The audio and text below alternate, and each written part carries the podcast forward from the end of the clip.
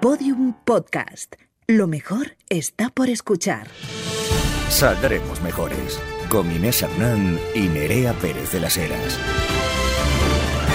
Vaya apellido que tienes, Nerea. ¿eh? Vaya de, high De five. burguesa de las buenas. ¿eh? Es inventado, ¿eh? son dos diferentes. es totalmente inventado porque yo tenía que encajar en las revistas femeninas que he trabajado muchísimos años. ya Oye, pues a mí tú. eso, fíjate, no he tenido esa necesidad de ponerme eh, Inés Hernández de las Martínez.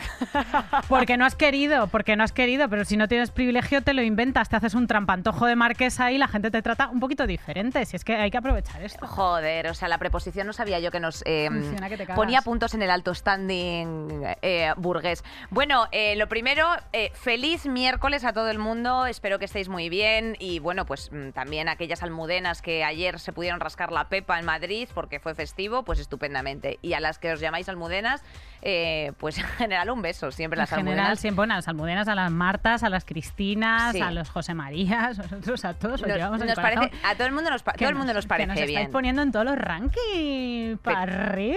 Esto es, esto es una que maravilla. Esto, maravilla. esto tenemos siempre que agradecer. Ya sabemos que son como los 10 eh, los 10 segunditos de rigor, de agradecimientos, porque es que esto Que hay que hacerlo. mejores. Hay que hacerlo, Nerea. Que un ranking, eh, a ver, un ranking es una cosa como muy jerárquica, muy capitalista, pero también pues da un poco de gusto, que hay que decirlo. Hombre, eso, claro, da un poco de efectivamente. A gusto. nosotros nos gusta alimentarnos el alma y el ego, ¿por qué no decirlo? Y el estómago. Mira, ego y estómago para mí, fusión perfecta. Nerea, ¿cómo llevas la semana, mi reina? Estoy agotada. El jueves estreno una obra de teatro nueva. Estoy arrastrando. ¿Cómo se llama esa obra de teatro? Se llama ¿Cómo hemos llegado hasta aquí? Venidos todos a verla, por favor. ¿Dónde y es? muchísimo calor en el Teatro del Barrio. Tú vas a venir, en tú vienes el domingo. Sí, yo vengo el domingo y además mitad invitada, mitad pagando, porque es que, claro, Es que la estaba todo es sold out. ¿Qué Estaba quieres? todo sold out. Esta chiquilla lo ha sold out todo, pero bueno, como va a seguir, eh, por favor, eh, ¿cómo hemos cambiado? No, ¿cómo hemos cambiado? llegado hasta aquí. ¿Cómo hemos llegado hasta que aquí? es muy duro, por favor, venid a apoyar, que es muy duro ser eh, Nuria Espert y, a lo mismo, y, y una payasa y, y las Azúcar Moreno al mismo tiempo, todo a la vez. O sea, llevar todo esto para adelante es muy complicado. Que aquí esta mujer y yo, entre las dos, tenemos varias identidades. Tenemos varias identidades. Entonces, bueno, pues yo nada, Nerea, eh, vengo en ¿Tú un. qué onda? Pues vengo en un taxi que me decía que, que se acababa de enterar de que Javier Cárdenas ya no estaba en la radio. Pero ¿cómo lo ha podido detectar usted?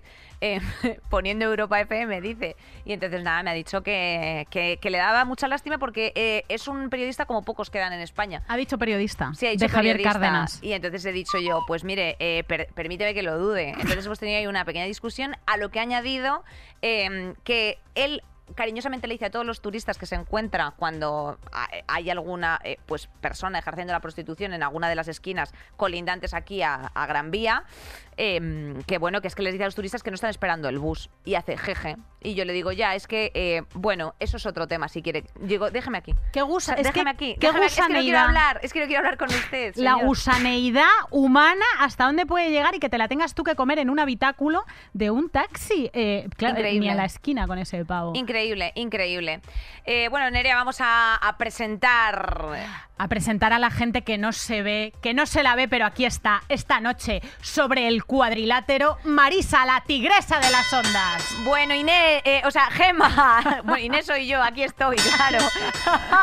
Gema, la pisonadora de frecuencias. Susi, que lleva redes como los gladiadores romanos. Jimena, el cerebro en la sombra. Nachicle, el elástico fantástico. Y vea la camarada omnipresente. Y os saludamos desde el estadio Podium Podcast, Podcast Arena. Arena. Tía, esto es una cosa que. Saldremos mejores. Ahí está. Carrusel de noticias. Ahí estamos ya en las noticias, Nerea, estamos ya en las noticias. Eh, yo lo siento haber tenido que hacer esto, pero es que a mí es una cosa que me hace mucha gracia. ¿Y esto lo vamos a hacer? A mí el es que es martes y 13 es una cosa que me encanta. Sea cual sea el feedback, esto, esto me Nos da lo parece que lo mismo. vamos a hacer en todos los programas porque nos hace mucha ilusión. Afirmativo. Y aquí estamos para pasarlo bien. Eh, vamos con el carrusel de noticias.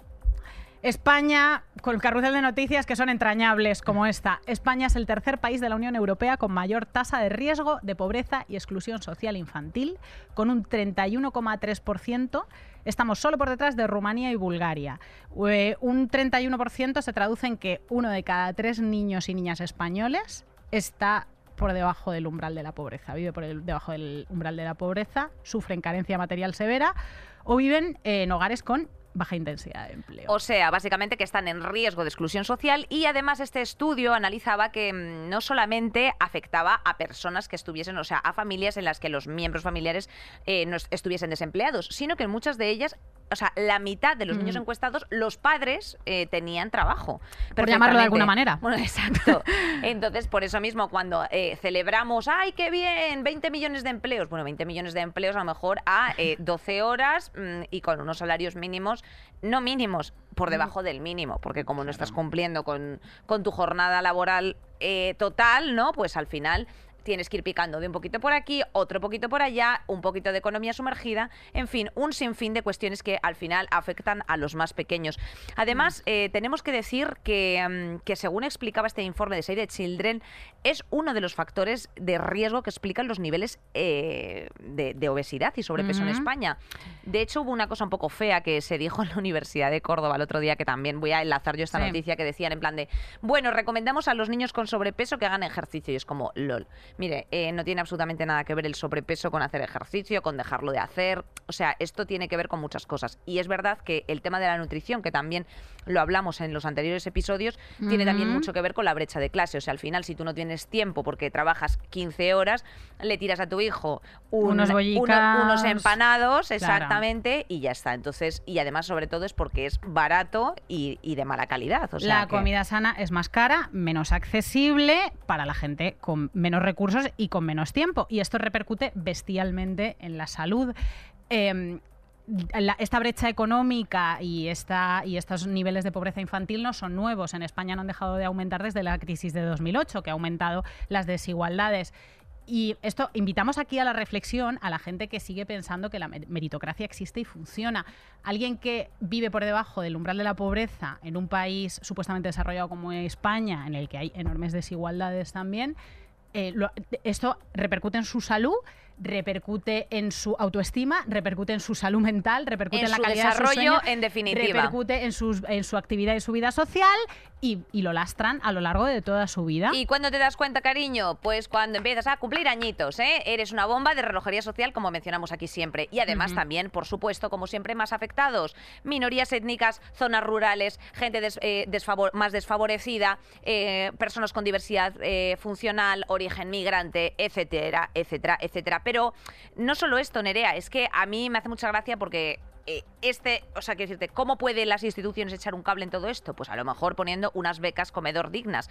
Pero recordemos cuando se solicitaban aquí en la Comunidad de Madrid, que ya sabéis que la educación y por ende las becas comedor es una de las competencias delegadas, como siempre, a las comunidades autónomas. Eh, aquí en Madrid, ¿qué pasó durante la pandemia? ¿Cómo alimentamos a estos niños que estaban en riesgo de exclusión social y bajo los umbrales de la pobreza que podían acceder a la, a la beca comedor? Ensalada mediterránea, pops de pollo, Pops de con pollo. una bebida, hamburguesa de pollo infantil con patatas otro día, otro día la pizza, que a ustedes seguramente no les guste y no se las hayan comido en la vida, pero las personas con Coca-Cola, con Coca-Cola. Pero bueno, a los ciudadanos también de vez en cuando y a los niños, algunos, a mí yo juraría que el 100% de los niños les encantan. Y si es temporalmente y es de una manera excepcional, como les digo, pues a lo mejor también. Que les apuesto lo que quieran a que el niño primero se comía la pizza y ya contra su voluntad la ensalada. Ay, contra su voluntad la ensalada, dice. A ver, tú date cuenta. Yo me pregunto si, eh, si esta pava tuviera hijos, les daría pizza y nuggets de pollo todos los días hasta que tuvieran las arterias como las debe tener Juan Echanove. No lo creo. O sea, aceptar que ciertas cosas que son indignas para ti o insanas o cutres los pobres deberían conformarse con ellas, es clasismo. O sea, vamos a ir al fondo del discurso de esta persona. Es como, oye, bastante, es- bastante es que les damos. Eso es como el que dice que peor estarían las niñas trabajadoras textiles de Bangladesh sin los dos eurillos que le pagan la hora. Pues es exactamente la misma Es, es- lógica. es exacto, en plan de, ay, hija mía, eh, pues que trabajen más, pues que hagan no sé qué. Oiga, ¿se puede usted callar la puta boca de una vez? Mira, más personas que se tienen que callar la boca,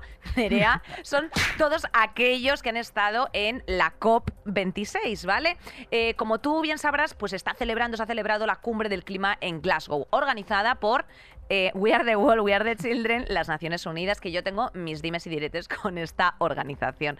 Eh, se tiene como la última oportunidad para salvar el planeta de los efectos de cambio Es que es climático. Es como de los gracioso. Avengers. o sea, Chan, la última oportunidad chan, para salvar el chan, planeta. Y luego chan. dices. Claro, y se están echando, eh, obviamente, están echándose sus fuá. pitis, etcétera, diciendo eh, esto no lo vamos a poder hacer por lo que sea.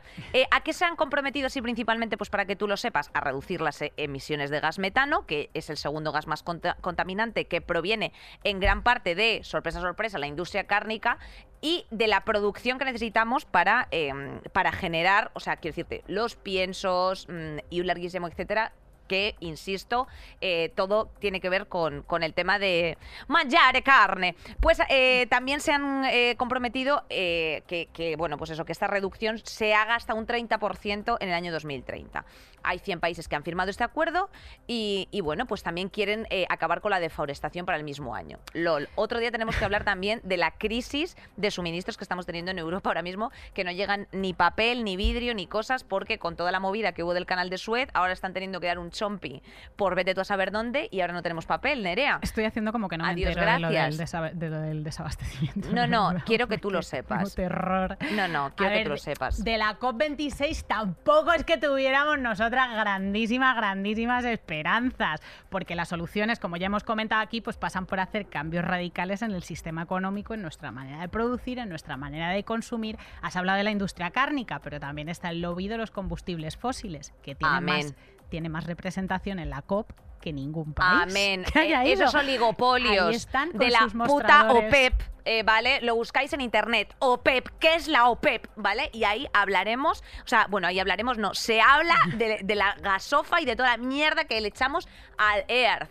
Y yo me voy, a, yo voy a morir sin descendencia de yo no puedo dejar, eh, ah, no puedo dejar a las criaturas, la criatura María del. Mar. Si no sabe- ya empezamos a utilizar referencias de otros programas, tenéis que estar a todos. ¿eh? Si no hablando. Amo. Eh, también os podéis leer El capitalismo contra el clima de Naomi Klein, eh, que es un libro bien deprimente de 2014. Naomi Campbell. Eh, de Elena Christensen. Eh, bueno, que nada, que no tenía mucha pinta de que fueran a, a hacer nada eh, útil. Ya nos Sí. lo decía Greta Thunberg, que la criatura está hasta el mismísimo coño. Esta niña se le va a poner el pelo blanco antes de los 20 años. Aquí la tenemos. You can shove your climate crisis up your arse. You can shove your climate crisis up your arse. Está diciendo, You para los menos entendidos, Nerea, para los Si has puesto que tienes un C1 en inglés y esto no lo has entendido, cariño, yo te lo traduzco, no te preocupes. He tenido que acudir también a mentir en mi currículum en muchas ocasiones para simplemente perchar bragas en, en una tienda de Inditex. Entonces, lo que está diciendo esta chica, básicamente, Nerea, es te puedes meter tu, cumple, tu, tu cambio climático por el culo. Se lo está diciendo a los chavales, ¿por qué?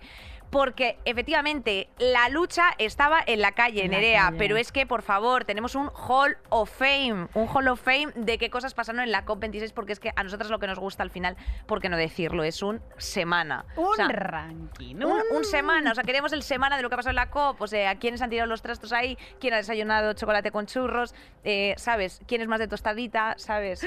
Tenemos un podium como en nuestra casa, Podium Podcast. Le queremos conceder la medalla de bronce a Joe Biden, que es el presidente de uno de los países más poderosos del mundo. Y para encarar esta amenaza global radical que harían falta superhéroes, pues el hombre está ahí sentaduco, como tu tío Antonio después de seis verdejos en la mesa de Nochebuena. y en un momento dado, con tan mala suerte de que le estaban enfocando la cámara en la cara porque es el puto presidente de los Estados Unidos, ha pegado una cabezada como un demonio. Hombre, pega una cabeza como un demonio, pero porque Joe Biden tiene mi vida 78 años. Que no, con no está te para- digo yo, oye, condúcete un imperio con 26, pero es que esto ya lo hacía Napoleón. O sea, quiero decir, ¿por qué alguien de menor edad no la podemos poner en un puesto en el que tengas que estar. claro. tía, que tengas que estar simplemente despierto. O sea, es que, mira, es lo único. O sea, quiero decirte, pero es que ya me parece increíble, increíble que a los grandes mandatarios mundiales les tengas que hacer como una especie de 10 cosas que no se te pueden olvidar. Respirar, comer, estar despierto en los sitios, asentir, tener una sonrisa. Mira cómo roncan, Nerea. Es que, les- es que estoy escuchando roncar. Bebé. Biden, por favor, váyase usted a, a- a Florida Hagan a, rascarse un poco la albóndiga, mi niños. Es que no puede. En el segundo puesto tenemos, Nerea, a Jeff Bezos, ¿eh? Jeff Bezos, ya sabes, eh, bueno, pues... mm, nos suena, nos quiere sonar un Amazon, ¿no? Nos quiere Nos quiere sonar un una Amazon. panojita. Eh, bueno, había donado 2.000 millones de dólares eh, para esta causa de luchar contra el cambio climático. Eh, pero ¿qué pasa? Pues que llega, sorpresa, sorpresa, en jet privado, pero mi vida. ¿Cómo es? ¿Cómo es esto? ¿Cómo Es es que llegar en jet privado a la cumbre del clima a decir te doy dineros? Por favor, caballero. O sea, es que lo hacen todos los años, lo hacen todos los años. O sea, la medalla de oro es para otro jet privado, que en este caso es el de Boris Johnson, que básicamente eh, se podía haber cogido tu taxi de Cárdenas porque Tía. iba de, Glas- de Londres a Glasgow a cenar con unos amigos o de Glasgow a Londres, yo qué sé, la vida podría social de ido, Boris Johnson. podría haber ido en un pa- cuadro. patinete eléctrico que lo sacan hasta en los videoclips de Zetangana, hija mía. Cuatro es que- horas en tren y no te ponemos la cara colorada de, de saldremos mejores. Es que es acojonante que estos señores que estamos en sus manos, que son los que están como manejando el cotarro, tengan esta falta de responsabilidad. Cuando luego ves en Instagram a las Climabar, que tienen un Instagram muy interesante sobre cambio climático y son unas chavalas pues de veintipico, que se han ido en tren de Madrid a Glasgow. Es Bueno, y cuando te acuerdas cuando se fue, perdóname, que se, que se hizo medio Atlántico la Greta Thunberg. Es que Greta es muy fuerte, ¿eh? O sea, es un poco NPC, un poco bot, sí que es la chiquilla, pero es la que está encabezando ahora mismo y movilizando a todos los jóvenes para, eh, pues, eh, protagonizar al final el cambio. Y es que es en manos de quien está. O sea, o, o- o tú te crees que a Joe Biden ahora mismo le interesa mucho si se pee una vaca o no. Es que no. Joe Nerea. Biden está para irse a jugar a la petanca, ya al parque con los amigos, tranquilamente y echarse sus siestas en su casa sin que le vea a nadie. Es que absolutamente, es que yo, yo de verdad, hay muchísimas personas de este país y de otros que no entiendo literalmente por qué no están haciendo recetas de estas de Apple Pies y cosas así, tía, o sea, Sí ningún sí, sentido, que se ningún compren sentido, un móvil Nerea. de concha, se quiten de Twitter y de todo y se vayan todos Un móvil de a. Marbella a descansar. ¿Qué más tenemos, Nerea? Seguimos. El Ministerio del Interior ha presentado el balance de criminalidad en el que se aprecia un descenso de las infracciones penales. Bien. Un 13%, pero espérate, no celebres, prima. A ver, no a ver, ¿qué pasa? Con respecto eh, a los datos de 2019, pero hay un repunte de las agresiones sexuales. ¡Oh! Vaya, vaya, vaya, vaya. eh. Las agresiones sexuales con penetración se sitúan en un 14% por encima de las que se contabilizaron en 2019.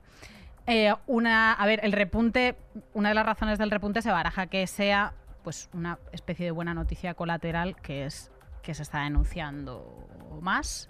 eh, que hasta ahora era más difícil porque había, bueno, pues quizá menos cultura feminista y menos tenías menos arrojo cuando te pasaba una cosa de estas para, para, denunciar. Bueno, de hecho, es que los abusos sexuales, también el dato nos dice que, mm, que se han disparado en el año 2019 cometidos por menores, ¿eh? más de 1.300 casos en Nerea, un 20% más de los registrados en el año eh, anterior.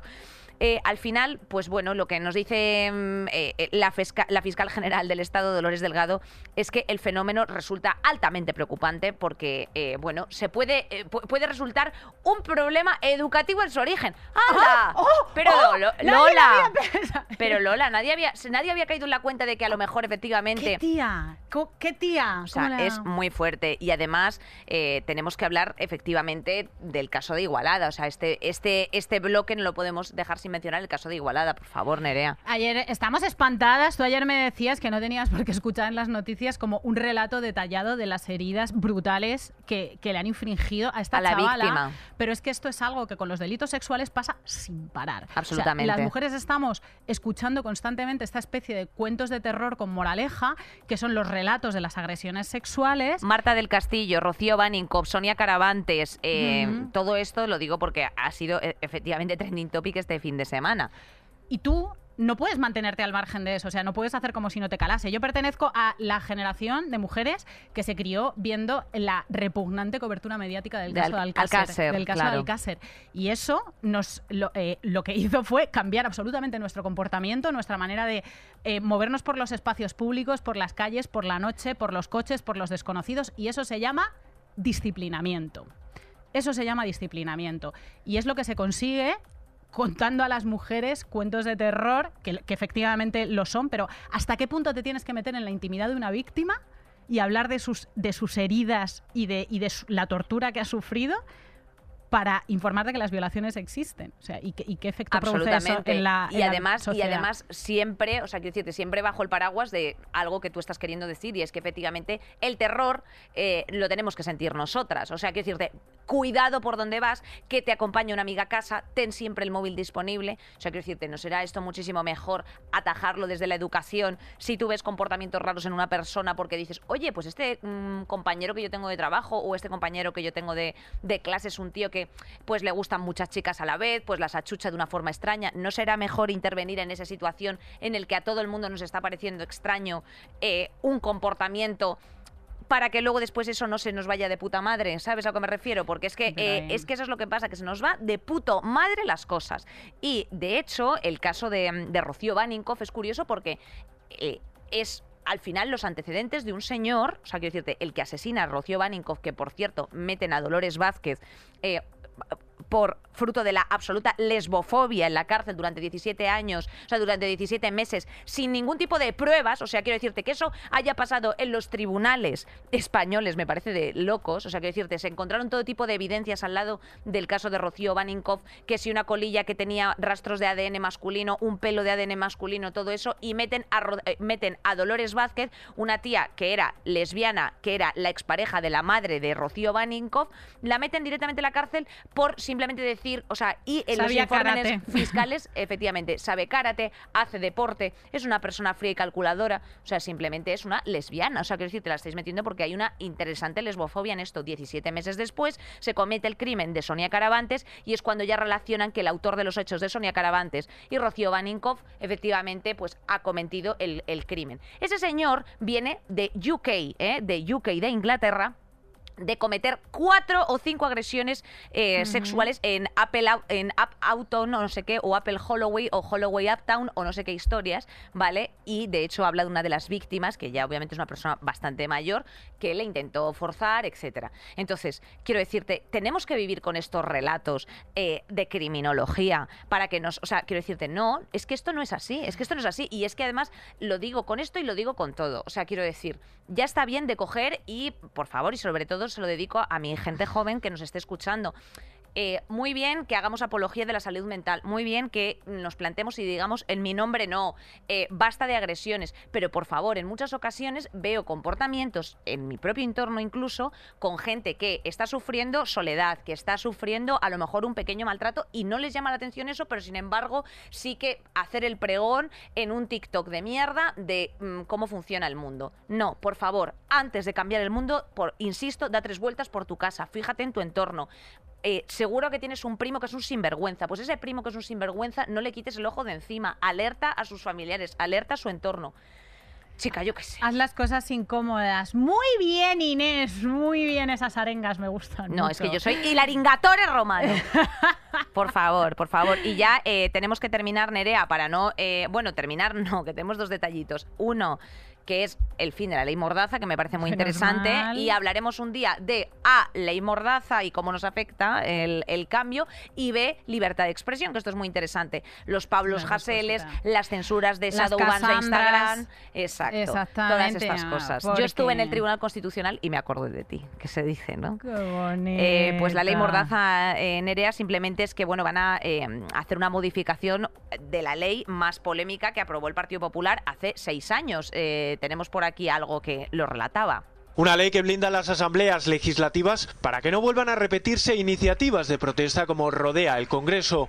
Han recurrido en este proyecto a precedentes que creíamos superados definitivamente, como la ley franquista de orden público de 1959. Literal, literal, Nerea, ¿tú no te acuerdas de todo esto? Que eh, eh, hubo de hecho un par de iniciativas mm, privadas que lanzaron unos hologramas al Congreso de personas reales para que pareciese que había personas reales, pero no eran, o sea, eran- No, no, no. pues sí, tía, esto se hizo porque claro, ya no se podían hacer las sentadas y todas las movidas que había de desahucios, etcétera, nada, no se podía es nada. que, a ver, lo, lo más importante de, de esto es cómo ha calado de nuevo. O sea, en el subconsciente colectivo esto cala. Si tú le metes miedo a la población y después de seis años de ley mordaza, la desmovilizas por completo. Porque claro, tú sientes una, una sensación de indefensión absoluta cuando sabes que un policía te puede identificar por estar intentando parar un desahucio y meterte un puro de cojones. Tú sabes las cuantías de las multas, desde 6.000 pavos, ¿no?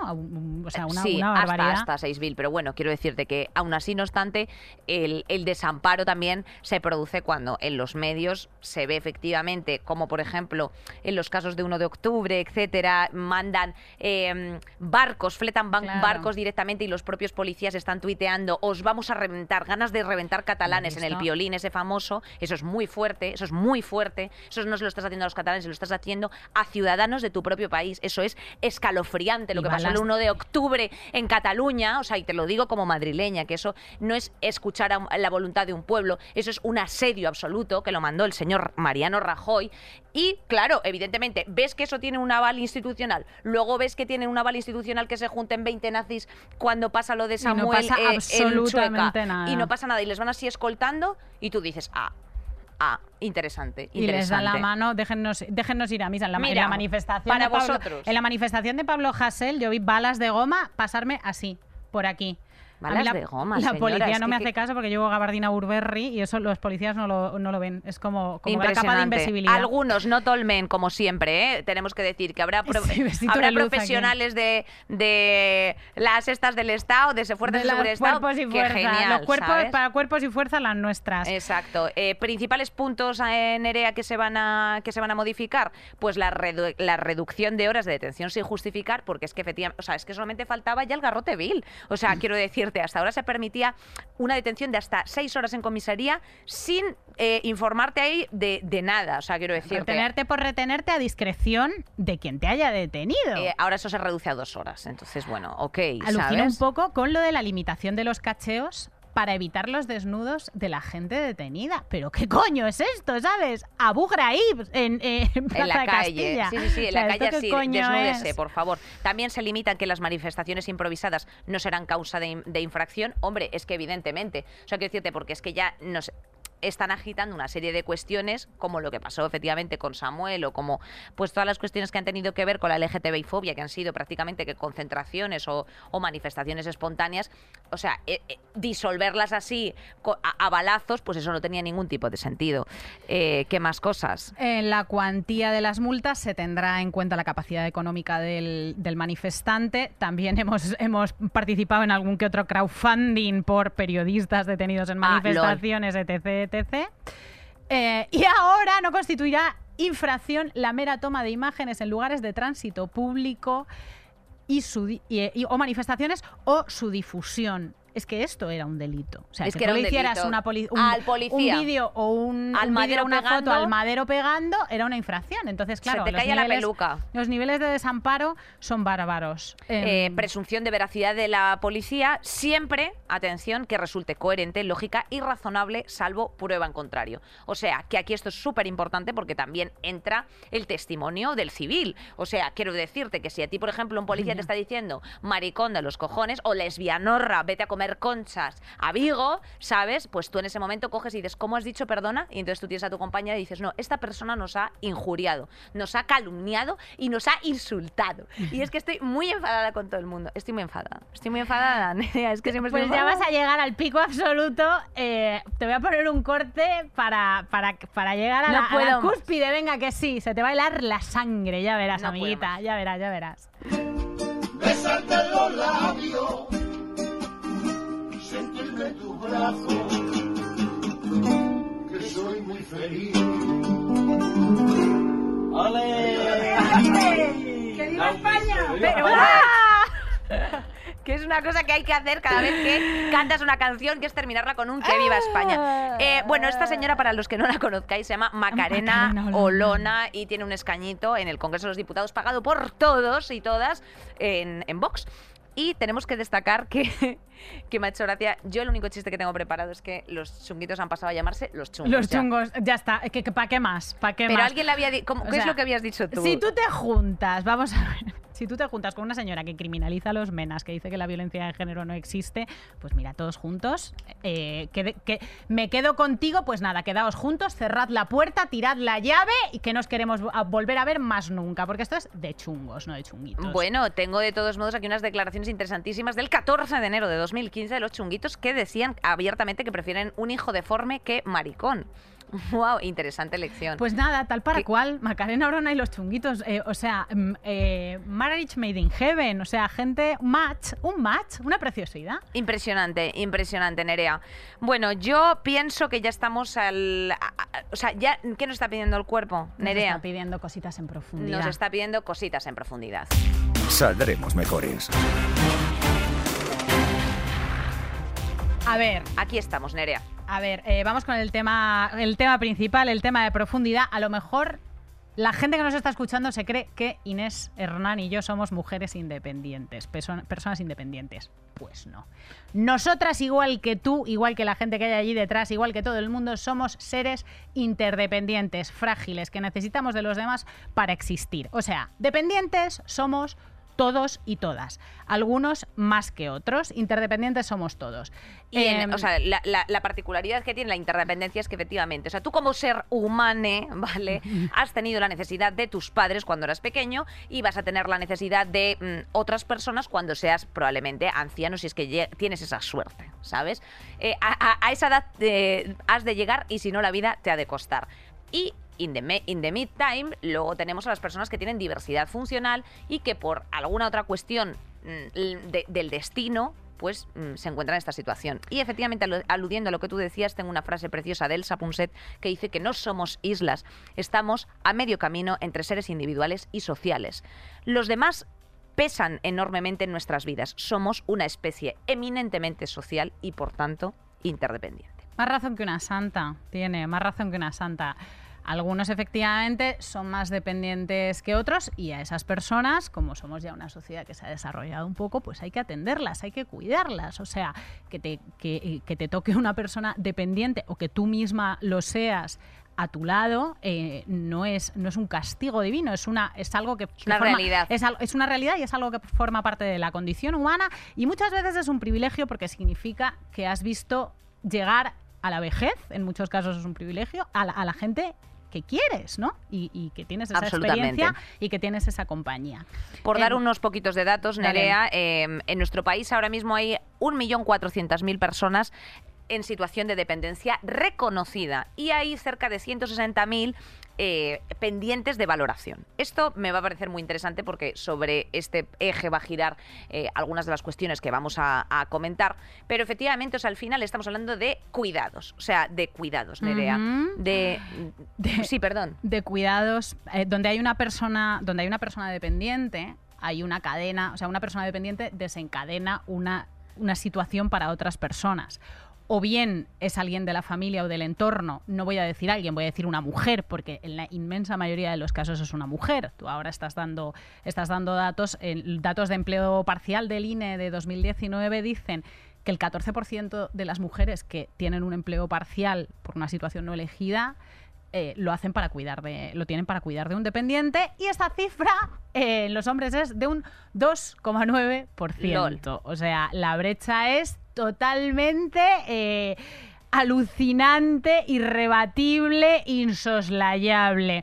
Otra realidad que deriva de tener una persona dependiente es que normalmente hay alguien, si no hay soporte público, tiene que Hay haber soporte privado, privado. o sea, y es decir, soporte privado contratar a una persona. Es Exacto. cuidadoras, en la inmensa mayoría de nuevo mujeres, la inmensa mayoría migrantes que eh, se distribuyen en una especie de lo que llaman en el feminismo una cadena transnacional de cuidados, que son mujeres que tienen que venir a España a ganarse la vida como cuidadoras, mm, en condiciones normalmente muy, muy precarias de semiesclavitud, sean legales o ilegales, porque el régimen interna, por ejemplo, es legal, el salario mínimo eh, interprofesional es, es escaso. es legal cuando, dentro de esas claro, situaciones y efectivamente y, el- y en el régimen de interna es una cosa que hemos comentado nosotras por teléfono eh, justo ayer eh, es que no les contemplan o sea, las internas que están cuidando de personas mayores se les puede poner el salario, se les puede atribuir el salario mínimo interprofesional porque se les considera complementos el hecho de que puedan dormir en esa casa, o sea, de que duerman en una alacena debajo como Harry Potter debajo de las Debajo de la escaleras. escalerita. Por supuesto,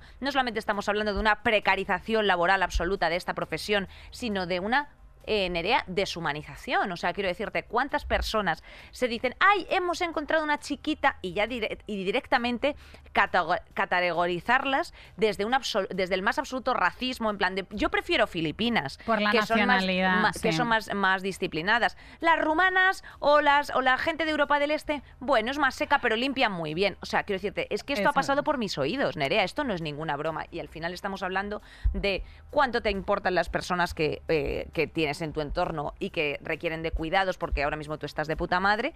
Y eh, exactamente, y sobre todo, eh, quiero decirte, dale una reflexión de cómo estás tratando eh, a personas que te están ayudando en una situación en la que tú sola no podrías sostener. O sea, en muchas ocasiones. y que es una capa sobre la que se sostienen nuestras costumbres. Una persona dependiente, en la mayoría de los casos, requiere 24 horas de cuidado. Y eso son, en condiciones laborales que no sean de esclavitud y que sean dignas, a lo mejor cuatro turnos. De, cuidadoras. O sea, esto sucede. Yo, yo mis, o sea, mis padres están en situación de dependencia. Nosotros tenemos la inmensa suerte de que somos cinco hermanos y hermanas y que podemos eh, contratar en condiciones dignas, aparte, a alguien. Y todas esas personas que os estáis relatando que somos una especie de escuadrón de élite, eh, ejército para dos dependientes, eh, tenemos trabajo para todos, porque a esas personas hay que mm, darles su medicación, hay que controlar sus citas médicas, hay que asearles, ocuparse de que estén bien alimentados, en fin, mm, ocuparse de su supervivencia, a- acompañarles a analíticas, Claro. vacunas, cortarles las uñas de los pies, por el amor de Dios. O sea, no podemos hacer como si esta realidad no existiera. Tú antes estabas hablando de, de, eh, cómo se ha puesto la salud mental en primera línea de, de nuestras preocupaciones y se está visibilizando y eso está estupendamente. A lo mejor habría que empezar a visibilizar Realidades, Realidades. realidades que están, que nos acompañan todo el rato, Nerea. O sea, quiero decirte, lo que dices tú, perdóname, o sea, no solamente eh, la excepción, porque es verdad que a lo mejor personas con diversidad funcional en España hay un número importante y hay que visibilizar esas realidades, por supuesto, también. Pero lo que es una realidad es que España está envejeciendo y que, y que, con, y que con ese envejecimiento poblacional va acompañado de una serie de cuidados y de necesidades. Yo además em, tengo un dato que aparte que luego después mm, volveremos a incidir respecto del tema de la de cómo está afectando al mercado laboral, ¿no? El hecho de mm, preocuparte por estas cuestiones es el tema de las em, el tema de las, las residencias. residencias. España, ahora mismo, para que tú te hagas eh, a la idea, Nerea, tiene solamente un 25% de plazas, eh, o sea, un 25% de residencias públicas, ¿vale? Lo cual quiere decir que el otro 75% son privadas y dentro de ese 75 hay un régimen de concertadas donde, por ejemplo, asistió mi abuela.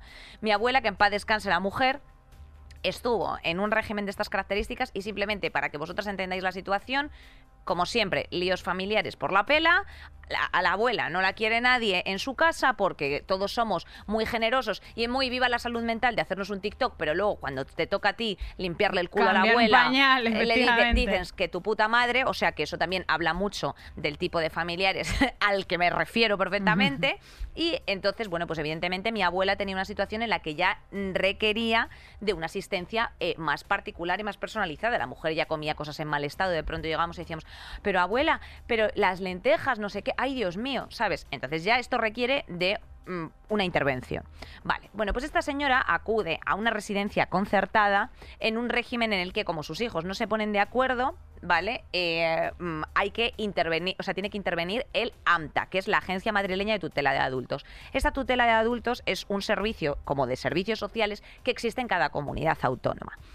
Bueno, pues bien, esta, eh, este servicio, ¿vale? Tarda hasta un año en cursar que el juez, ¿vale? Le reconozca el grado de incapacidad de que ella, evidentemente, pues ya tiene demencia senil y un deterioro cognitivo que es más que evidente, ¿vale? Para que efectivamente este tutelaje se lo den en la Comunidad de Madrid. Eh, la Comunidad de Madrid, hasta que ya cursa su expediente, pasa yo que sé cuánto tiempo, y en todo este ínterin eh, nosotros no tenemos acceso a su cuenta bancaria, ella no tiene acceso a su cuenta bancaria y tampoco eh, lo está cursando la Comunidad de Madrid, de forma tal que la residencia donde estaba en ese momento hospedada no está recibiendo el, el coste El que tiene su plaza. O sea, porque hay una parte que paga la Comunidad de Madrid y otra que se paga con su pensión de forma directa. Entonces está hasta seis meses. O sea, ¿qué pasa si esas personas no hubiesen entendido esa circunstancia? O sea, eh, perfectamente esos señores, o sea, de, mm, en un entorno de contrato mercantil o de contrato civil, pueden poner a mi abuela en la puta calle. ¿Sabes a qué me es que refiero? lo que no puede ser es que el, el cuidado del el cuidado de los mayores, estamos hablando de los mayores mucho, aunque entendemos que dependientes engloba otras otras situaciones. El cuidado de los mayores en un país en el que la pirámide demográfica está invertida, que nos vamos a hacer todas viejas en la mierda, o sea, mi pandilla de amigas tiene hijos.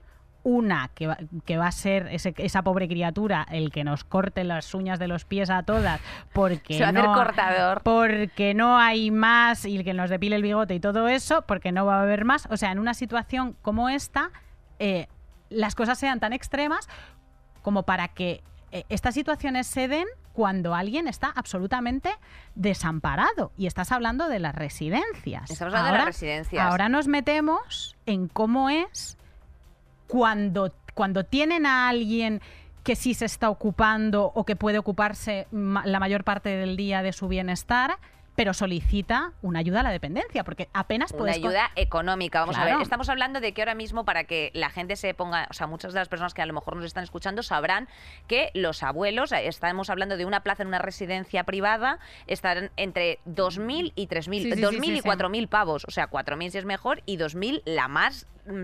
la más mm, monda lironda, o sea, quiero decirte, 2.000 euros. Nerea, cuando las pensiones, una pensión de puta madre, de viudedad, que son las que muchas de nuestras abuelas tienen, porque entonces no trabajaban, Bueno, porque No entonces no trabajaban, de manera asalariada. asalariadas, sino que estaban de esclavas, trabajaban gratis. estaban de esclavas domésticas, pues cobraban en función de lo que el abuelito eh, les hubiese dejado en viudedad. Entonces, a lo mejor, pues estamos hablando de pensiones de 800 euros. Estas las mejores, 800 euros, 900 euros. Una persona interna que la quieres pagar dignamente son que 2.000 tiene- pavos al mes, tía, o 2.500 pavos al mes como mínimo. Y esa persona luego tiene sus vacaciones, sus horas libres, sus bajas médicas y sus derechos laborales exactamente igual que todo el mundo. Y que para, para sostener eso, para sostener eso que se, que se ha sostenido gracias a estas abuelas y gracias a estas madres y gracias a todo el trabajo gratuito que hacen las mujeres que tienen eh, dobles y triples jornadas de cuidados para sostener esta realidad que es incompatible con nuestra manera de trabajar y con nuestra manera de existir. Exacto. Y además, como yo voy a pagar, quiero decirte, Nerea, o sea, yo te voy a poner por casos. Si mi abuela en, ese, en esa situación, quiero decir, necesitaba 2.000 euros, ¿vale? Y ella solamente cobraba 800. Eh, tía, yo no tengo pasta para mí. No, La gente, claro las no. familias no tienen pasta. O sea, quiero decirte, una cosa es la interdependencia y otra cosa está en que tú tengas que darle tus recursos a otra persona si no tienes ni siquiera tú para comer. O sea, hay, hay cosas que son lógicas, en plan de, ¿y qué vamos a hacer? No, chicos, por favor, lo único que estamos pidiendo es... eh, que un seamos poco- un poco conscientes de una realidad con la que nos vamos a dar nuestra generación absolutamente Exacto. de y bruces. de lo importante que es reforzar, no las pensiones, o sea, a mi gusto, obviamente hay que reforzar y revisionar continuamente las pensiones, pero reforzar el sistema de la ley de dependencia y la ayuda a las personas mayores. Ahora mismo estamos hablando, Nerea, tenemos aquí unos datos del Sí. gobierno, y es que eh, durante el primer año de pandemia, eh, pues prácticamente 60, o sea, eh, bueno, mm, 56.000 personas murieron mientras esperaban a ser atendidas eh, con la prestación, si les, o sea, decirte, eh, a, a ser atendidas respecto de la prestación de la ayuda económica que les iba a, a proporcionar. Porque, insistimos, también la ley de dependencia, en este sentido, delega a las comunidades autónomas. O Mm. sea, que no es lo, eh, hay sitios como a lo mejor en Andalucía o en, yo que sé, Extremadura, que es más ágil el trámite de la ley de dependencia, pero en Madrid está absolutamente colapsado. En Barcelona igual. El otro día vi unos un reportaje de la Sexta escalofriante, Nerea, que hablaba de, eh, pues eso, de un señor que llevaba con Alzheimer, con su hijo, el hijo sin poderle cuidar y que llevaba dos años esperando plaza en una residencia pública. Sí. Dos años. Aunque el gasto es compartido entre gobierno y comunidades autónomas, hay, hay diferencia de espera entre... Bueno, en este momento en España hay 373.000 personas que están esperando eh, el- el- el- que se resuelva su procedimiento de dependencia. Eh, la diferencia entre comunidades es grande, eh, la media son 430 días, que es más de un año. Y, y los lugares en los que menos se tarda son Ceuta y País Vasco y en los que más, pues por ejemplo Canarias, eh, donde la espera te puede llevar hasta 927 días, que es más o menos un año y medio. Cuando tú tienes a alguien en una No, situación de... de- 927 días son tres años. Tres años, es verdad. Tres años.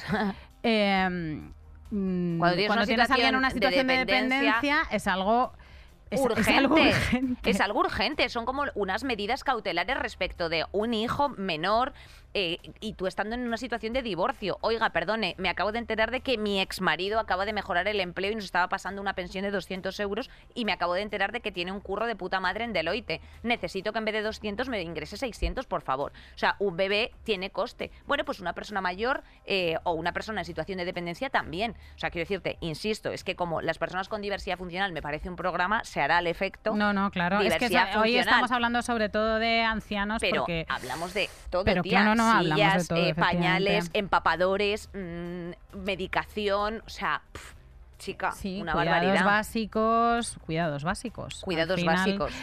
eh, eh, sobre quién recae este horror, o sea, esta jungla de trámites que es es que estamos hablando de quien está esperando, de que si- quien se ha muerto esperándola, pero no estamos hablando de lo que es solicitar una ayuda cuando tienes un dependiente. Ah, estamos hablando de burocracia. Claro, esto te hace sospechar, y yo me he visto en esta situación, nuestra cabeza de familia, que es mi hermana mayor. eh, Desde aquí un beso. Desde aquí un besito, porque está inmersa en, en un- en una selva de papeleos, que también son las pruebas de, de Harry Potter o de Hércules, que es algo absolutamente mortal, y te encuentras en una situación en la que cuando te aceptan el expediente, te dan 15 días de plazo para presentar alguna documentación que, que, tarda mucho más en darte. Entonces, es absolutamente imposible. ¿Qué podemos inferir de todo esto? Quizá que están esperando a que tú te aburras o quizá que están esperando a que el dependiente ya La- no pueda la más espiche. y la espiche y se muera, efectivamente, porque es eso, gente con situaciones urgentes que necesita ayuda urgente y que y que sus, mm, sus cuidadores se van a gastar lo que sea en tratamientos y en sostenerles. Tenemos tenemos un testimonio, tenemos un testimonio, vamos a escuchar Qué a. Susana porque a mí me apetece escuchar a estas personas que son las que están llevando el peso de la movida. Marisa, porfa, ponnos a Susana. A ver, mira, yo tengo 46 años, soy licenciada universitaria, he viajado por todo el mundo mm, y he hecho trámites de todo tipo. Nunca me he encontrado un trámite tan difícil como el trámite que hay que hacer para la valoración de, de dependencia. O sea, es absolutamente infame. Empezando porque casi todo se tiene que hacer de manera presencial, pero te tienes que iniciarlo descargándote unos formularios de 800 páginas en una web de los 2000, o sea, cero accesible, rellenarlo todo a mano y empezar a adjuntar cosas que te van pidiendo. O sea, esto nunca es un trámite que puedas hacer a la primera, porque tienes que contar con la ayuda de un asistente social, entonces vas y te dicen, ah, que tienes que venir con una fotocopia compulsada del DNI, en mi caso de mis padres. Fotocopia compulsada, o sea, ¿me explicas? Fotocopias compulsadas a día de hoy. Después, no, mira, que te tiene que dar su médico de cabecera un informe actualizado que además tiene que estar eh, sellado por el centro, datos de empadronamiento, de catastro. O sea, ¿se pueden poner más trabas y más dificultades? ¿Por qué no está todo puto informatizado? Gracias, Susana. Efectivamente, es una pregunta que te haces tú, que me hago yo. La que es- mala hostia. Hombre, tía, el es que- claro, es que esta pava cuida de su curro, que tiene un curro bastante exigente, cuida, cuida de sus dos hijos, eh, cuida de sí misma y de, su- supongo que de sus colegas, de su pareja y tal, y de su padre y de su madre. Es que, eh, pues con razón, y luego encima todos, todos son trabas. Todos son trabas. La puta burocracia es que es una cosa que yo no puedo, no puedo, no puedo, no puedo, no puedo. Y además es que no puedo, no puedo. De verdad, sé que hay funcionarios buenísimos en España y sé que hay otros que son un eh, absoluto hedor. Pero es que no puedes, o sea, que decirte, no puedes ir al SEPE y que te digan.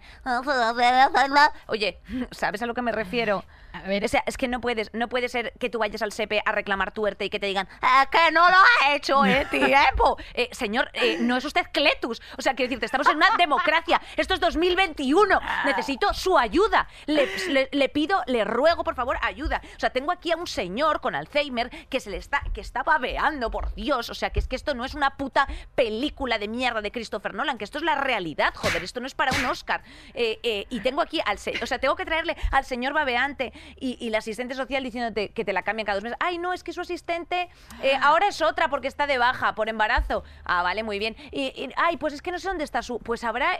y yo, curiosamente, tía, todas las cosas que he tenido que hacer de papeleo burocrático por mi abuela, todo. Ay, pues es que no sé- Pues fíjate, no nos ha pasado nunca. Yo digo, oiga, dejen de utilizar esa frase. Porque es que lo del no nos ha pasado nunca, yo creo que también es una cosa que entregan en cualquier administración pública para decir, bueno, es que me encuentro sorprendidísima. Por favor, por favor. O sea, que nos gastamos muchísimo dinero en funcionarios, tía, al año. Que es horrible, que son unas oposiciones que se llenan ahí de gente que quiere, que quiere trabajar en correos, que, que me parece muy bien, oiga, pero por favor, o sea, no puede ser que estemos eh, eh, externalizando la vacunación a los, a- a- al- corte inglés y al Santander, joder, y que no externalicemos una cosa de estas características a un servicio que sea mínimamente profesional. O sea, el call center de Orange es más elegante que algunos funcionarios que nos hemos tenido que encontrar en estas cosas, por Dios. Es que no puedo dar golpes en la Es mesa, Nerea, entonces tengo que hacer así. Tienes que hacer así al viento, mi vida. Tú sácalo, tú sácalo Estoy como enfadada, puedas. Nerea. Inés, cariño, eh, comprende que si eh, parte de tu trabajo es comparar fotocopias compulsadas, ¡Ay, Dios mío! tienes el cerebro absolutamente como una jarra de zumo de melocotón. No puedes seguir adelante con tu vida cuando hay familias que dependen de ti. Esto es mortal. Familias. Dependen de ustedes Familias. señores, por favor. Porque se habla mucho de la claro, es que no se habla de la se habla de la conciliación con los hijos, pero aunque tú decidas no tener hijos, tienes que conciliar con la peña, tienes que conciliar con tus padres, tienes que conciliar con tus abuelos y tienes que conciliar con tu novio que se ha pegado una hostia con el coche y que se ha quedado eh, jodido vivo con unas lesiones irreversibles y eso te puede pasar a ti mañana. Mañana, o sea, si no te preocupan los dependientes, que te empiecen a preocupar. Más que nada por, por el tema del karma. Ah, pero es que, que mira te puede pillar, prima. Mira camiseta que tengo yo aquí de mis A ver. amigos de VAS que son siempre responsables con el medio ambiente haciendo cosas. El privilegio, a ver, el privilegio es cuando piensas que algo no es tu problema porque no te afecta personalmente. ¡A chuparla! Eso ¡A es, la eso cabeza! es, ¡Hombre, que mañana de repente, mañana de repente eres dependiente, pues Mañana eso. dependiente, eres de repente. Eh, o sea, ya está. Ya está bien. Bueno, Nerea, ¿y eh, cómo se va a arreglar todo, toda esta cuestión? O sea, ¿cuál es el, el plan de choque en dependencia que se plantea para el año 2022? Bueno, pues van a inyectar 600 millones, eh, bueno, 600 millones que tenían en el 2021, ahora se van a aportar otros 548. A ver si con esto, con euros, se van eh, pues echando un cable a los derechos sociales, que por eso es muy importante siempre hacer... O sea, por eso es, es tan poco importante las políticas neoliberales, porque eh, cuando tú haces así, ¡ay, qué bien, qué risa! Sí, me puedo tomar una caña, pero luego es pues cuando necesitamos eh, un cable de verdad, Cuando- qué bien nos viene el socialismo. Cuando te pegas la hostia con el coche, efectivamente. Eh, no vale con esto, o sea, no vale solo con las instituciones, también hay que hacer revisión de una. El otro día hablábamos de la jornada de 35 horas, Sí. el reducir la jornada laboral vendría fenomenal para atender a la realidad de que las personas necesitamos cuidados en todas las etapas de nuestra vida y redistribuir el trabajo doméstico y el trabajo de cuidados, porque Brava. nosotras las mujeres hemos evolucionado de una forma que es que hemos pasado en una generación de ser una grapadora a ser un smartphone y los señores no han hecho el camino inverso. Entonces, lo que estamos haciendo es estas dobles y triples jornadas que nos contaba Susana, más todos los trámites, más los abuelos, más los hijos, más todo eso, mientras eh, tu primo José María sigue eh, pues como Cletus. lle- Lleva, lleva los, los bolsillos y a mí esto me pareció Pero muy ¿dónde interesante. guardan los pantalones de los niños? ¿Pero dónde está el uniforme de karate? Esto, esto ya no puede, eso ya no, esto ya no puede continuar seguir así. pasando. Tenéis que saber poner una lavadora, un larguísimo etcétera de cosas, pero sobre todo más importante, el bolso, siento. el bolso de cuidados. Eso me Esto es- encanta. esto Esto es es un artículo de, de Silvia Anclares y es precioso. Es precioso, que real. hablaba de que efectivamente que las mujeres siempre llevamos en el bolso un Kleenex, una pastilla, un paracetamol, un no sé 27 tampas. por, eh, por un- lo que sea, por lo que, por lo lo que, pueda sea pasar. necesitamos. Y, y el pavo va ahí con su carterita Slim de Tommy Hilfiger o de O'Neill en el peor de los casos y ahí lo lleva, o sea, con su velcro, una chuche, una lengua, un caramelo, en fin, una serie de cosas. Más cosas que se pueden hacer como soluciones. Eh, efectivamente hemos hablado de la reducción de jornada laboral a 35 horas, de eh, una distribución equitativa de las tareas del hogar. Se ser justos, por favor, con las trabajadoras domésticas, esto es importantísimo. Eh, y bueno, pues eh, evidentemente mm, hablaremos de que necesitamos unos, una ampliación de permisos de paternidad y maternidad en, estos, en este sentido. Entonces, no con esto queremos exigir que la sociedad tenga que absorber esto, es que con pequeños cambios entendamos lo que necesitamos, por favor, porque van tan bien las cosas en Noruega y tan mal en España. Joder, es que siempre no pasa sé si lo van mismo. tan bien en Noruega, cariño. No, ¿eh? están fatal. No están bien, son muchos menos y por algo pasa. mucho, ¿eh? Este- esta frase es una frase es una frase de tecnócrata baratera, ya lo sé, lo es siento. un poco también el primo José María, pero bueno, Es el que, primo que José que María, nos- pero me nos entendéis, que sois muy listas, que vosotras nos entendéis, que esto pasa por cambios en las instituciones, por cambios desde arriba, pero también por cambios internos, por cambios internos de ser consciente. Mira, yo hago un ejercicio que, que os recomiendo a cada una y a cada uno en, vuestro, eh, en vuestra vida cotidiana. Cuando hagáis algo, por ejemplo, un trámite en la sede electrónica de la agencia tributaria o reservar una piscina del ayuntamiento con la aplicación de piscinas del ayuntamiento, que es como lanzar unos misiles tierra a tierra, o sea, es ese nivel, pensad en cómo lo, va, en cómo lo hace una persona de 85 años. Con menos visión, con menos agudeza eh, Y con menos ganas, y con menos ganas. con menos ganas, con menos cultura digital. O sea, cuando os enfrentéis a un trámite de vuestro día a día que sea especialmente complicado y sobre todo que sea digital, haced el ejercicio de pensar hasta qué punto estamos expulsando a las personas mayores de la sociedad, por no hablar de, de personas con diversidad funcional, de personas con movilidad reducida, cuando paséis por esas Qué fuerte. callejuelas con esos asfaltos levantados y hechos una puta mierda, con vuestras, con nuestras movilidades privilegiadas, como dice la camiseta de Inés, paraos a pensar Brava, en que no sois vosotras mismas, sois Mira, otra persona. Mira, mira, ¿qué me Es ha pasado? verdad, ¿eh? Que se me ha puesto la puta piel de puntos de cada palabra que ha soltado por la boca Nerea Pérez de las Heras. Toda la razón del mundo. Nos vamos a la lo ciudadana. ¡Buenas, buenas! Buenas, buenas, buenas. Loles, hija, ¿cómo estás? Eh, pues Nerea, vamos a aprovechar precisamente para informar de, eh, en líneas generales, cómo solicitar la dependencia. Ya sabes que la dependencia puede ser de carácter permanente, en la que se encuentran algunas personas que por razones derivadas de la edad enfermedad o discapacidad precisan pues de atención de otra persona o ayudas importantes para realizar actividades básicas de la vida diaria. Eso es para entender lo que es la, dependencia. Entonces, eh, dicho lo cual, pues efectivamente necesitamos residir en España o haber, y haberlo hecho durante los últimos cinco años, ¿vale? Aquí tenemos una pequeña exclusión ya respecto a las personas migrantes que no han alcanzado su situación de residencia. Eh, MEC, MEC, MEC, otro programa que tenemos pendiente también es de efectivamente de cómo están, o sea, en qué situación viven las personas en régimen de irregularidad en España, porque viven en un absoluto desamparo y que les afectan también estas cosas y que por otra parte son probablemente núcleos familiares que lo necesiten de forma eh, objetiva.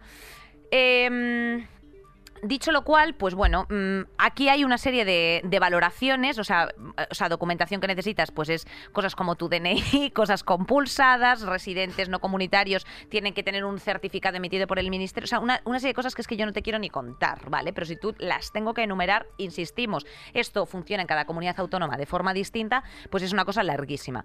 Eh, lo que sí que pasan todos, porque esto lo dice la ley de dependencia, es una valoración, Nerea, o sea, eh, tú te llevas al abuelito o, a la- o al primito que tiene una situación X o Y, eh, te lo llevas a que les hagan un baremo de valoración de situación de dependencia.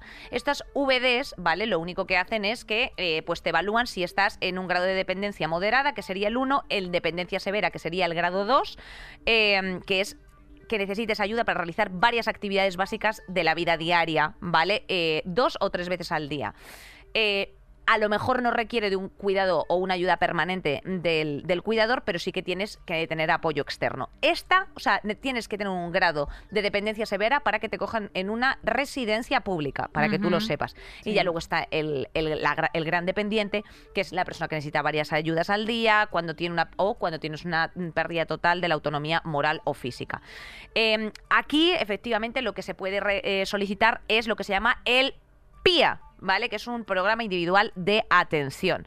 Entonces, bueno, pues mm, al final, ¿qué pasa? Que hay unas prestaciones económicas que van vinculadas a esto que... pff, Pues claro, como es una al final un tribunal subjetivo que se hace a través de un asistente social, incluso en muchas ocasiones de un jurado, o sea, de, de- o sea, que pasa por que se Sí, sí, judicializa lo- este vivido, asunto, lo he vivido. pues Sí. es una mierda porque efectivamente, tú qué situación has vivido, Nerea, intracomunitarios, o sea, o sea, eh, intra- o sea, no, intracomunitarios no, intercomunidades Sí, lo he autónomas. vivido en Andalucía y lo he vivido en Madrid. En Madrid, eh, si tienes que solicitar el, el PIA, eh, prepárate. Prepárate. Prepárate para el ping-pong entre el 010 y el 012 y prepárate para unas administraciones que opinan que tú como ciudadana sabes qué coño lleva la Comunidad de Madrid, qué coño lleva el Ayuntamiento y cómo se hace un traslado de expediente. O sea, muchísima, Muchísima suerte, suerte. para los héroes, para sobre todo las heroínas que están enfrentándose a este carajal. En principio, esto que te eh, propondrían, residencias para personas mayores en situación de dependencia, centros de día para personas mayores, ayuda a domicilio, teleasistencia, atención temprana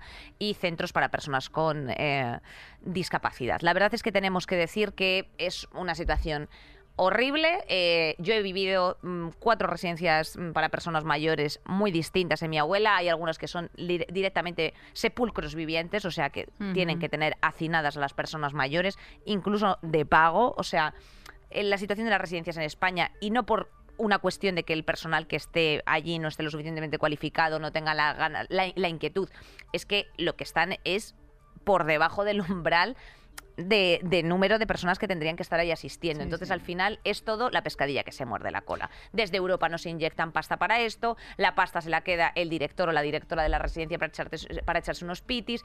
A nuestras personas mayores, como decía el otro día Gabriel Rufián, no les gusta más un tigretón que un pescado fresco. O sea, una serie de cosas. Eh, alimentación deficitaria y una serie de cosas que te llevan a decir son estos, o sea, llevo toda la puta vida produciendo en un país, dejándome las putas, los putas manos y los putos pies para que ahora, mis últimos 10 años de vida, los pase, que literalmente ya... Abandonado, claro. Claro, mi cabeza- Sí, sí, mi sí, cabeza en una me situación deja. de abandono, en una situación de abandono total. Entonces, es una puta locura. Eh, Nerea, vámonos a algo más de risa, porque es que esto yo ya no puedo más. ¿Quieres risa? Queremos risa. Yo te doy risa. Saldremos mejores. Mi niña. Estoy fresquita porque yo quería enseñar camiseta estás reivindicativa y estoy helada. Estás fresquita, estás fresquita. Estoy fresquita. Además llevo un bralet que se me ven los pezones. Si quieres, vete a YouTube y nos dejas un like y un comentario, Eso, hombre, que estáis por favor. de verdad. Se me están viendo los pezones o no, Susi, claro. Pues Dice mira, vamos sí. a hablar un poco de estas partes del cuerpo que se pueden estimular, como por ejemplo los pezones. Ay, que, Y- ay, cómo me gusta. Nuestro grandísimo amigo, nuestro grandísimo amigo, nuestro entrañable amigo, el clítoris. Ay, pero bueno, ¿tú tienes? Yo tengo. Ay, yo también. Yo tengo, no solamente tengo, sino que me relaciono sexoafectivamente casi todo el tiempo con personas que tienen clítoris. Joder, qué, ¿Qué, bien. te parece? Pues- Solamente clítoris, clítoris, clítoris quiero en mi vida. Clítoris, clítoris, clítoris, mira. Clítoris, pues yo como a mis amigas de estirando el chicle, eh, Victoria Martín y Carolina Iglesias, yo siempre tengo la mano en el Pepe. Yo, yo creo que es un no- Mira, el- es un granito que quiere mucho cariño. Lo que sale por fuera y lo que entra por dentro, pero eh, requiere de calor. Requiere de cariño, requiere de buen manejo. No se le puede manejar al clítoris como si fuera, eh, yo que sé, un anclaje de un mueble de Ikea, que hay mucha gente por ahí que lo está haciendo. Hace poco se ha viralizado A un ver. tuit antiguo de un, de un pobre desgraciado que decía que el clítoris no existe, que es un invento de las marcas de juguetes sexuales Ay, para, pues para vender Satisfyers. Ay, ay, qué sapo ese. A ver, Explica muchas cosas, ¿eh? Nos- Hombre. Nos, dio mucha risa, nos dio mucha risa, pero eso explica muchísimas Hombre, cosas. Es que, Explica eh, muchísimas es, que cosas. es que hay muchos votantes, en, o sea, hay muchos votantes en España, Nerea. Sí, sí, sí. muchas- somos muchas 47 cabezas. Muchas millones. idiosincrasias, muchas idiosincrasias. Hostia. El clítoris está harto de ser ninguneado y hoy en nuestra radionovela Vale. va a hablar por fin. En la radionovela de hoy, el tuitero José María, del que vas a hacer tú, porque me gusta que hagas de, de como de la, de la es peor que parte. yo como heterosexual, o sea, voy a reivindicar como Victoria Martín hace, o sea, yo como mira, lo heterosexual voy a siento, tener que hacer el día de la hetero. Chica. O sea, es que siempre me toca José No, María, tía, me toca lo peor. te jodes, te ver lo si yo- siento, Es que tendríamos que es que ¿no? ojalá bueno, otro, bueno, te escribo algo bonito, No, te escribo, no tía. sé, el alcalde de Zalamea hacemos un día. ¿vale? Bueno, José María. José María y el clítoris. Hola, José María. ¿Quién me habla? ¿Quién eres? Soy el clítoris, José María. Siempre he estado aquí, en todas partes. Pero eso es imposible. No existes, solo estás en mi cabeza. Eres una ficción. José María, llevo en la anatomía humana toda la vida. ¿Cómo es posible que hayas llegado hasta aquí sin saberlo? Soy el único órgano del cuerpo destinado solo al placer. Solo sirvo para pasarlo bien. Soy como el rey emérito. Soy el parque de atracciones del cuerpo humano. El primavera sound del cuerpo humano. Me niego, no, eres un invento de los poderes fácticos para vender juguetes sexuales. No, José María, a mí no me hacen falta juguetes sexuales. No me hace falta ningún juguete sexual. Yo soy el clítoris. Yo soy la cumbre de la evolución. Yo cumplo mi función con cualquier estímulo. La costura de un pantalón, los dedos, la alcachofa de la ducha, el cepillo de dientes eléctrico. José María, antes de que tus ancestros nacieran, yo ya estaba siendo estimulado con una silla de, montar mesopotámica, José María. ¿Oh, sí? ¿Y si eres tan importante, por qué nunca te he visto en el porno? Mira que te den por culo, adiós, no eres digno.